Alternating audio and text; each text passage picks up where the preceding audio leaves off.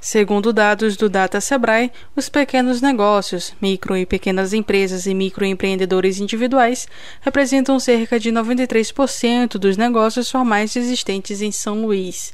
Das cerca de 87,9 mil empresas ativas na capital, um total de 82,1 mil são micro e pequenas empresas. Nesse conjunto, cerca de 42,2 mil são microempreendedores individuais, 36 mil microempresas e 3,7 mil empresas de pequeno porte, que empregam cerca de 300 mil trabalhadores.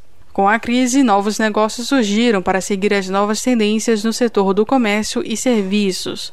De janeiro a agosto deste ano, já foram registrados cerca de 14 mil novos microempreendedores individuais, crescendo 20,9% em relação ao mesmo período do ano passado. Ainda segundo o levantamento do Sebrae, o desafio de se manterem ativos, especialmente durante uma pandemia, é uma combinação de fatores em quatro grandes áreas: a situação do empresário antes da abertura, o planejamento dos negócios, a capacitação em gestão empresarial e a gestão do negócio. Da Rádio Universidade FM do Maranhão em São Luís, Esther Domingos.